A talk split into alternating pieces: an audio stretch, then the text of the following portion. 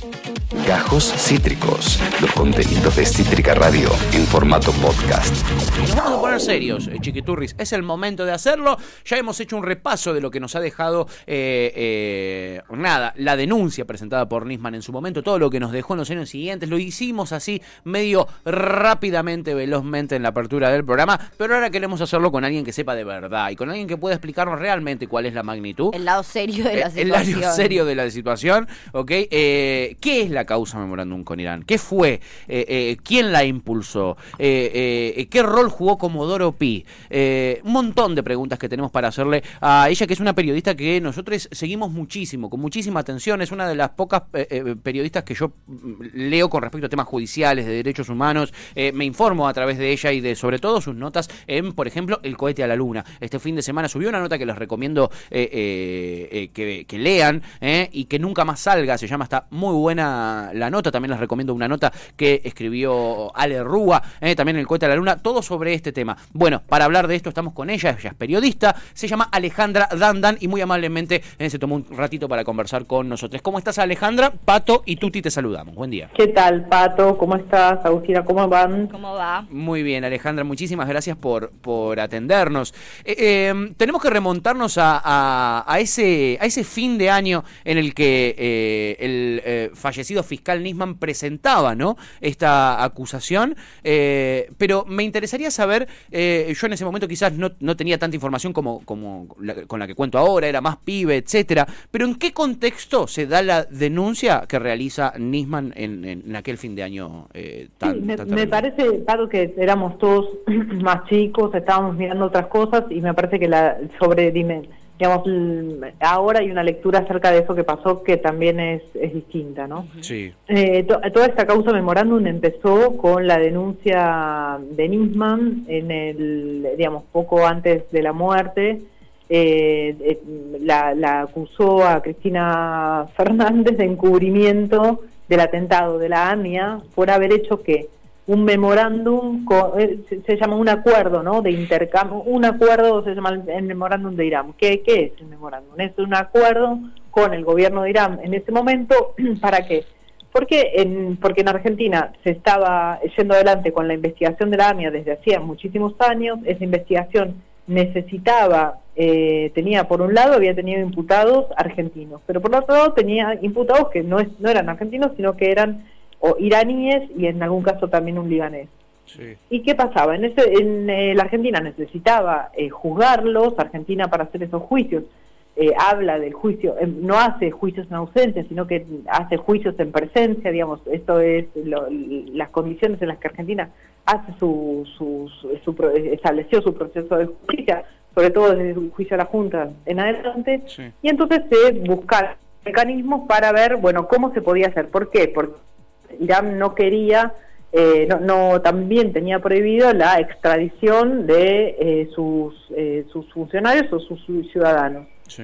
Y entonces lo que pasó ahí en el medio es fue un largo, le estaban estaban yo en la nota cuento porque esto lo retoma también ahora el fallo del tribunal, lo cuenta Lerrúa perfectamente en la nota que vos mencionabas Sí. eh, recién.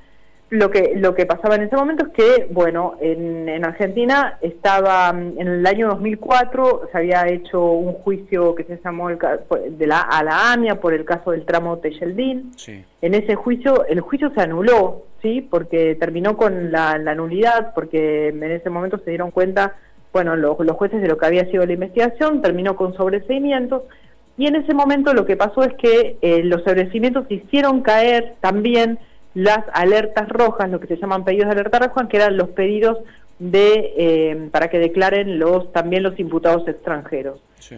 Año 2004. Bueno, ¿qué pasó? Eh, dos años después, causa pasa al juzgado de Canicoba Corral y Canicoba Corral pide que se restablezcan las alertas rojas para imputar y traer a los ciudadanos iraníes. Bueno, en el 2007, finalmente las alertas rojas se restablecieron y lo que ahora dicen los jueces es, desde entonces esas alertas rojas, de hecho, siguen vigentes y nunca lograron por sí mismas traer ni conseguir la extradición de esa gente a, a la Argentina para llevar adelante el juicio, que de hecho no se realiza ni va a juicio oral porque, mm, eh, porque siguen pendientes esas indagatorias. Bien. Entonces, en ese proceso y en ese marco es que el gobierno argentino, Timerman, Cristina, eh, Kirchner, en ese momento establecen, le dan tanta prioridad a lo que era la causa Amian como lo dice Timerman en una de las declaraciones, la, ponen en la misma jerarquía que la causa por la, soberanía de Malvinas. Entonces, en cada uno de los encuentros internacionales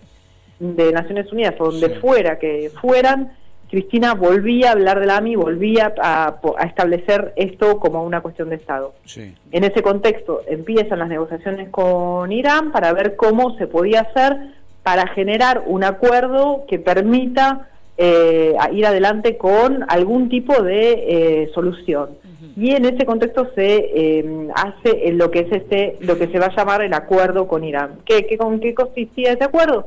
Bueno, ahí lo que empezaron a estudiar los jueces también a ver si era posible que un juez se traslade a un a, un juez argentino se traslade aún eh, afuera del país para hacer las indagatorias, se estableció que eso podía hacerse en un tercer país, ni en uno ni en otro, y eh, que funcionara una comisión de expertos como comisión de la verdad.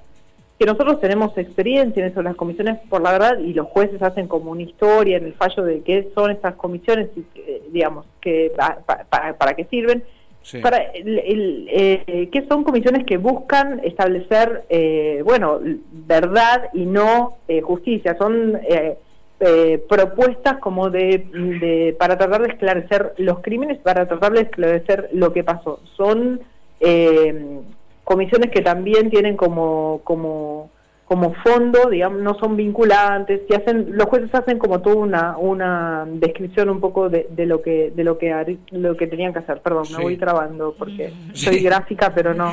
es mucha información también, Alejandra. Es un, bueno, pero, pero bueno, no. Entonces tenemos ahí eh, que se estableció el acuerdo. El acuerdo necesitaba para entrar en vigencia la aprobación de los dos estaban, eh, no los ejecutivos solamente, sino que tenían que ser los dos ámbitos parlamentarios de los países.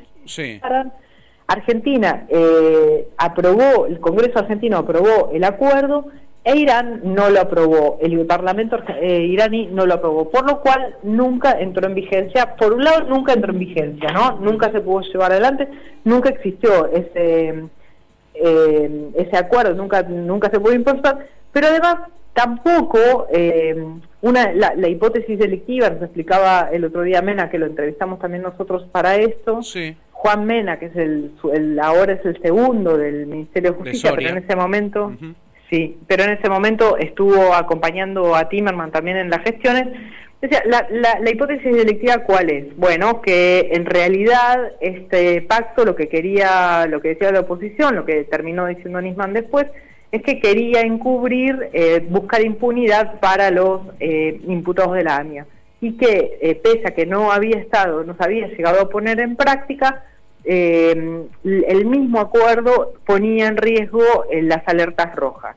Bueno, por eso todas las discusiones de estos últimos años tuvieron que ver con, bueno, si esas alertas rojas efectivamente se pusieron en riesgo o no, si efectivamente se bajaron o no bajaron, y lo que se entendió, por un lado, es que de ninguna manera bajaron, eh, los jueces trabajan mucho esto en el fallo para entender, viste, la, oposición decía y las denuncias decían y las querellas decían, bueno, en realidad Interpol pone un banner, por ejemplo, en ese momento, en, el alerta roja, que eh, y el banner dice, eh, acá había una gran preocupación, que era que Interpol entienda que no pese al acuerdo no tenían que bajar esas alertas, y, claro.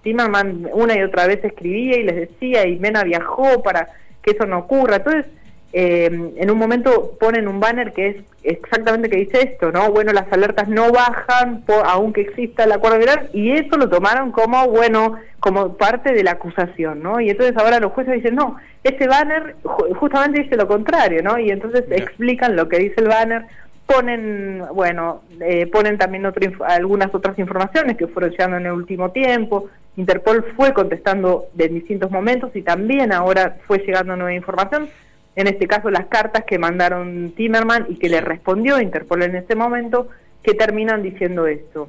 Pero lo que importa es que en este caso los jueces terminan diciendo dos cosas, no solo probando todo esto que les digo, sino diciendo que no hubo delito, que esto no es delito, digamos, en la línea de lo que ocurrió con la causa dólar futuro, lo que ocurrió con el plan Curitas, que es que no se puede judicializar decisiones que tienen que ver con el Ejecutivo, que tienen que ver con lo que decide un Parlamento. Y hay una de, de, las frases incluso que mencionó uno de los jueces, obligado en este momento, que es el que encabezó ese voto más de fondo, que él, él decía el otro día, decía, tal vez es como la parte más política del voto, pero él comparó un poco toda esta situación con, eh, para llevarlo al extremo, con las leyes de obediencia de vida y punto final de Alfonsín. Dice, si quieren les leo un poco lo que dice mm, el escrito en esta por supuesto, Por supuesto. Dice, eh, a ver, espera, ¿verdad? Uno de los elementos importantes eh, obliga, acá está, perdóname. Sí, tranqui. ¿Dónde lo pongo? Acá arriba. Bueno, eh, eso, a ver, dice, cada vez que el presidente, cualquiera sea su filiación política, dicte un decreto, podrá ser objeto de control de constitucionalidad, dijo. Cada vez que el Congreso dicte una ley, apruebe un tratado internacional, decrete la intervención federal a una provincia, declare el estado de sitio, podrá estar sujeto a la revisión judicial. Lo que nunca podrá ser revisado por los jueces es la, la conveniencia o no de la medida adoptada y lo que menos aún podrá concluirse es que la sola declaración de inconstitucionalidad de una norma, eh, porque eso lo puede hacer la justicia, conlleve automáticamente la comisión de un delito de por su autor.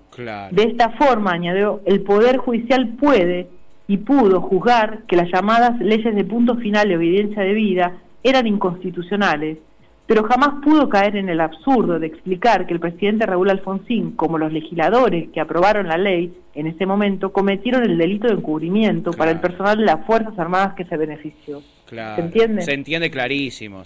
Uno puede estar de acuerdo o no eh, en la política, ¿no? En la idea. Puede estar de acuerdo o no, pero de ahí a que sea ilegal. Y además que, merezca la acusación de eh, traición a la patria, ¿no? Algo bastante vetusto. No sé cuándo fue la última vez que se acusó de traición a la patria a, alguien. Eh, quizá lo, tenés vos más claro eso, Alejandra. Ahí queda bastante, bastante claro, ¿no? Ahí en, ese, en ese argumento y en esa comparación con las leyes de, de, desobediencia de vida, etcétera. pero, la comparación. sí es, clave esa comparación porque nos ayuda a entenderlo en un, en un ejemplo práctico, histórico, no muy lejano. Muy conocido y muy conocido que todos tenemos muy arraigado. Tal cual.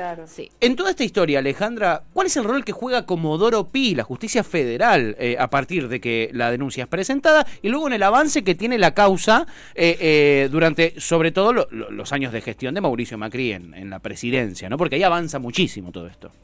Sí, una cosa que a mí me, me terminó, de, me, me, ayudó a que me termine de caer la ficha fue la, la, la, charla con algún, con Horacio Verdije, que es el director de, del cohete, que funge de director del cohete también, además de periodista y demás. Sí. Eh, pero después del fallo, él, eh, a él me pasó como un mensajito de lo que uno de los defensores decía, ¿no?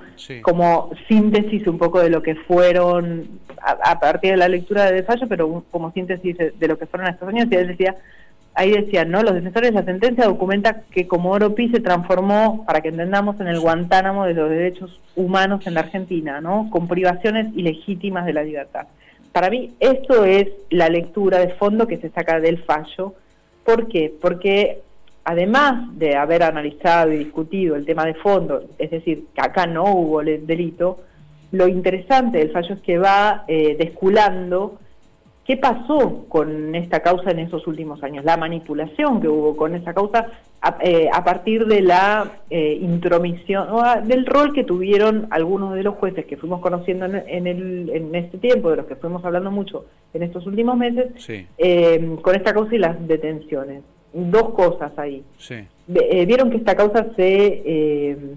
Esta, el, el caso, la causa del memorándum, eh, primero la instruyó Nisman, ¿se acuerdan? Lo dijimos al principio, la, la, impulsó él, llegó en el 2015, fue en enero, después inmediatamente, poco tiempo después, Rafecas declara inmediatamente que no, la inexistencia de delito, digamos, no hay delito, lo mismo hizo la Cámara de Apelaciones inmediatamente, pocos meses después, y esa causa tendría que eh, por motu propio, que las querellas querían, eh, haber seguido a casación, que es como la instancia que eh, dice, bueno, a ver si los jueces de abajo, ¿no? si el juez de instrucción y en la Cámara tienen razón o no.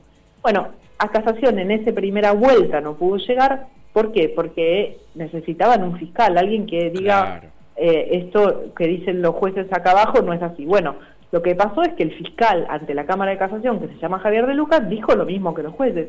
Acá no hay delito. Entonces, así transcurrió todo 2015 con esta causa. Bueno, pasó esto, es una causa que se archiva, no hay delito, llegamos a diciembre del 2015, asume Mauricio Macri. ¿Y ahí qué pasa? Pasan dos cosas con esta causa. Por un lado, las querellas, eh, eh, aparece casualmente una, una, un audio, una conversación entre Timerman, y ahora no me acuerdo quién era, quién era la otra persona, un representante de la DAIA, en la que Timerman dice lo que decía públicamente, que de qué se trataba el memorándum de Irán, pero lo agarran para decir, bueno, queremos hacer una denuncia por esto, porque acá en realidad Timerman está hablando de impunidad. Un audio privado además, Alejandra, nada que ver, o sea, un audio... Nada que ver, un audio privado, pero además que el contenido la verdad que no, no decía nada. No, la verdad que causa se va a empezar a llamar a partir de ahora causa clonada, le vamos a decir así en el resto de la charla. Esa causa entró en él, eh, se sorteó y cayó en el juzgado de Bonadío. Empezó a circular por ahí, pero además en forma simultánea volvieron a, la presentaron también esta prueba en el juzgado de Rafeca como hecho nuevo que podía poner en discusión el cierre ¿no? de la primera denuncia. Bueno, que hizo Rafeca con esa, con esa conversación, dijo, no hay delito, de vuelta, ¿no? Acá no hay nada que cambie la mirada que ya tenemos sobre esto. ¿Qué hizo la Cámara de Apelaciones? Lo mismo. Acá no hay delito, no hay nada que, podamos decir de nuevo a partir de esta conversación. Y ahí se produce, e, empieza a haber, es un momento importante para toda esta revisión porque ese es el momento en el que esta causa ya en el 2016 iba a volver a cerrarse. ¿Por qué? Porque si volvía a llegar a casación, como había pasado el año antes, se iba a encontrar otra vez con el mismo fiscal de Lucas que iba a decir lo mismo. Entonces necesitaban generar un nuevo actor, una querella que pueda impulsar esa causa. Y ahí es cuando, por un lado, entra la DAIA como querellante para poder, eh, digamos, la DAIA quería presentarse como querellante para poder mantener esa acusación. Y el problema es que... Eh, si esta causa llegaba sola a la casación, donde ya la estaba esperando Mariano Borinsky y Hornos, llegaba, eh, eh, llegaba con el impulso fiscal solamente, se iba a encontrar de, nuevo con esto. Entonces, mm. ahí eh, aparecen varias cosas. Una es que Borinsky y Hornos, con Ana María Figueroa, en un momento dado, ya en diciembre del 2016, tienen que decidir un día, bueno, dos cosas si reabren la causa, si entienden que había elementos para distintos y entonces había delito, y si aceptaban o no aceptaban a la DAIA como creyente. Todo eso lo hacen un día que es el 29 de diciembre del 2016, un día muy importante porque es el último día que ellos tenían eh, como, como suplentes de la Cámara que tenía esta causa. se llama la Sala 1 de la Cámara de Casación Penal, ¿no? Entonces ellos era el último día que tenían en esa Cámara, en esa sala, ese último día hacen todo, declaran la, dicen, bueno, se reabre la causa, aceptamos a la, eh, se acepta a la DAIA como creyente, le sacan la causa Rafecas, la mandan a sorteo y, eh, y, esa causa meses después termina anexada a la causa primera, a la que tenía Bonadío, clonada melliza. Sí. Eh, esa causa de Bonadío chupa esta, esta otra que había sido de Rafecas, empieza a circular y a andar con, con, una de las acusaciones de la creencia que era ya traición a la patria, y avanza, y el problema ahora que le están, lo que le achacan a estos dos jueces ahora, es que se transformaron en esta instancia en, se llaman jueces acusadores, ¿no? Hablan de una cosa que se llama antecedente serena. Ellos que no tenían un acusador, porque el fiscal no acusaba y tampoco ya no había querellas todavía porque ellos la, nombran que es la DAIA, se transformaron en los impulsores de la causa y no solo eso, sino que además siguieron después estando controlando esa causa ya no desde la sala 1, que, de la que ya terminaron sus suplencias, sino en la sala 4 que es donde eran jueces titulares. Eran jueces titulares, eran los controladores de lo que iba haciendo Bonadío abajo en la instrucción. Y entonces desde ahí avalaron todo lo que iba haciendo Bonadío, que finalmente terminó ordenando, procesando a Cristina Fernández de Kirchner, a Timerman y al resto de los funcionarios y elevando la causa juicio oral, ¿no? Claro. Eh, eh, esto, Borinsky y Hornos no está de más aclarar que son los que hoy sabemos, años después, al entrecruzar las visitas a Olivos, que eh, visitaron en más de 15 oportunidades al expresidente con la excusa de jugar al pádel o al tenis, ¿no? claro, yo no, no, no conté nada de todo eso porque en realidad quería como explicar un poco esa línea de tiempo, pero sí, el, el entonces ahora, en febrero, digamos, y todo le quería decir terminé contando toda esa línea de tiempo para decirles que esa cosa llegó a juicio oral y así estuvo hasta ahora que tenía que empezar el juicio. Y el juicio tiene una etapa previa que se llama instrucción suplementaria. Bueno, de las partes dicen, bueno, a ver, los jueces dicen, a ver qué pasó en la instrucción, tenemos todo para empezar ese juicio, ¿no? Esto viene pasando en muchas de las causas que se instruyeron en estos últimos años y se dan cuenta que faltan cosas, que las cosas que hizo Bonadío o que hicieron otros jueces no estaban del todo bien y en algún caso, como en Cunitas, por ejemplo, se pidieron peritajes nuevos y ese peritaje que Bonadío no había hecho permitió revisar y entender que no había delito. Bueno, en esta instrucción suplementaria lo que pasó es que en, en febrero se conocieron las visitas de Hornos y Borinsky a Casa Rosada y a Olivos y eso se transformó en lo que técnicamente se llama un hecho nuevo, a partir del cual las partes pueden pedir eh, la nulidad, por ejemplo, en esta instancia de instrucción suplementaria. Bien. Y entonces, por un lado, estaban este hecho nuevo de las visitas y por otro lado también había otros hechos nuevos, como por ejemplo, eh, en estos últimos meses, después que fue elevada esa causa, no sé, dos, dos informes nuevos de Interpol que vienen a decir que eh, esto con las cartas de Timerman y con un informe de, viejo de Interpol diciendo no me pidieron que levanten las alertas, un sobreseimiento también en, otra causa que es la causa residual a los funcionarios de Interpol que también estaban imputados. Y entonces los abogados, eh, y, un informe de Irán incluso sobre el tema del petróleo y demás.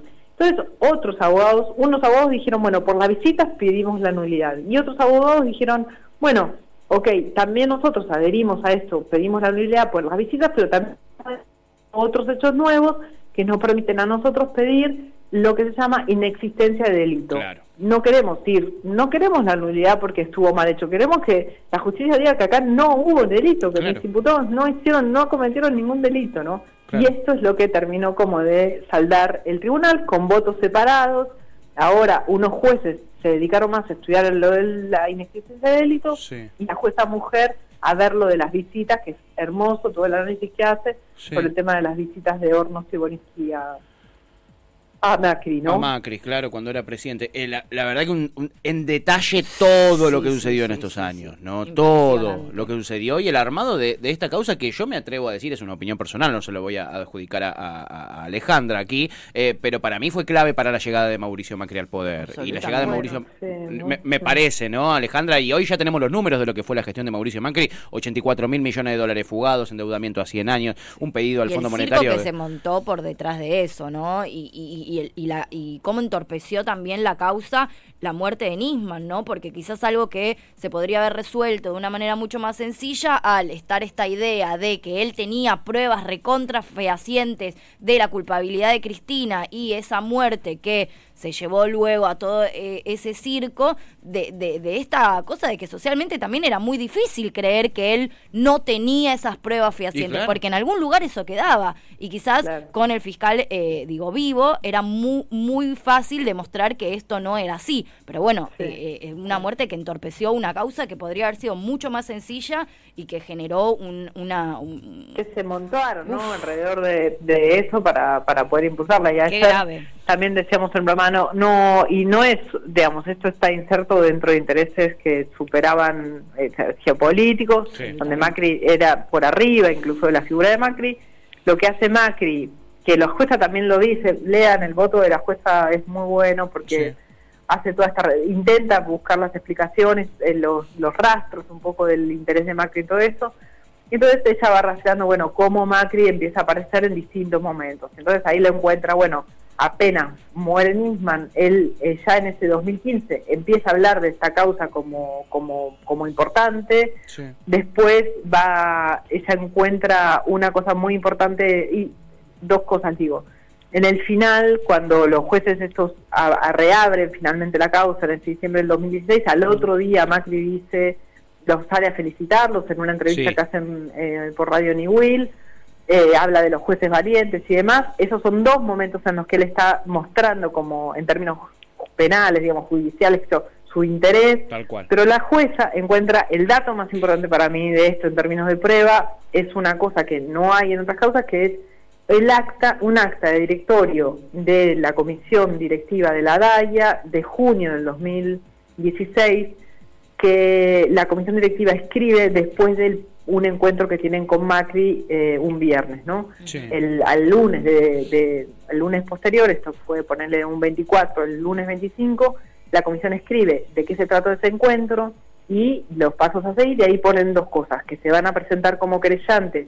en las dos causas y que eh, Macri había dicho que estaba como que, que avalaba, le estaba interesado y que iba a apoyar y demás, ¿no? Sí. Esto que, que, la burocracia interna de las organizaciones te- termina como eh, poniendo como, como un dato más, en esta causa se terminó eh, marcando la, el interés como particular que tenía Macri en esto, porque después de ese viernes que se encontraron con él y que ellos escriben esto, el lunes posterior a ese viernes, Macri tiene el primer encuentro con Mariano Borinsky Mira. ¿m? de la saga de los 25 que hubo. Mira. Inmediatamente después, el tipo, Borinsky va- está ya en la, en la sala cuarta como suplente, eh, en la sala 1, perdón, la persona que iba a tener que decidir sobre este caso.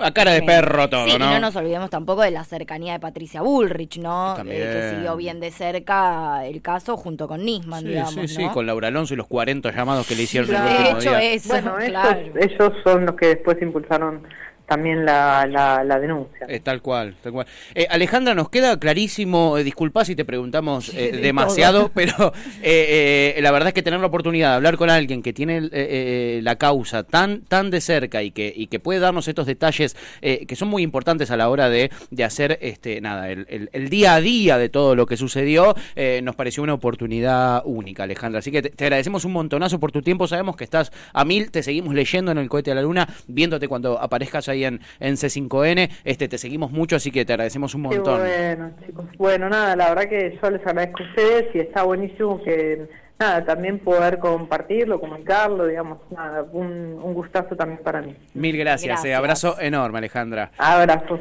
Hasta luego. Hasta luego. Alejandra Dandán, el lujazo que nos hemos pegado en este martes eh, para hablar de esta causa que es realmente histórica e importante para el presente que tiene nuestro país eh, eh, ahora. eh. Esta causa nos explica mucho de lo que hoy tenemos, eh, después de Mauricio Macri mediante, ¿no? Mauricio Macri mediante. Sí, y al mismo tiempo, ¿no? Como de una causa que en realidad no existe, se pudo montar tantos años un circo gigante, porque en realidad ese es el punto, no es que había Tal una cual. super causa que vos decís, bueno, había un montón de pruebas, digo, no, no existió. No había O sea, nada. fue, mirá el mundo que se montó, Mm. o sea, la causa que se montó de algo que no existe, qué grave, ¿no? Qué grave, qué grave. Acabas de escuchar Gajos Cítricos. Encontrá los contenidos de Cítrica Radio en formato podcast en Spotify, YouTube o en nuestra página web.